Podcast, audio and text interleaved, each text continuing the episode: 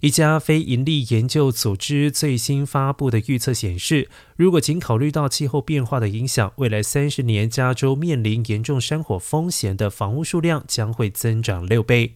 加州目前有十多万间房产，每年受到山火影响的几率达到百分之一或者是更高。而第一阶基金会数据显示，二零五二年时该数字将会增加至约六十万间。加州今年有超过四百六十万处，约占百分之四十一的房产，有百分之零点零三或者是更大的几率卷入山火，而该数字预计将在三十年内增长百分之七点六，也就是超过五百五十万处房产。而该数据预测，加州未来三十年风险水平增长最快的县将会是索诺马县，其次是纳帕县。马林县、约洛县以及圣塔芭芭拉县，而今年面临火灾风险的房屋数量至少有百分之零点零三。南加州县占据全美前五名中的三名，河滨县名列第一，该县有六十八万四千四百处房产具有风险。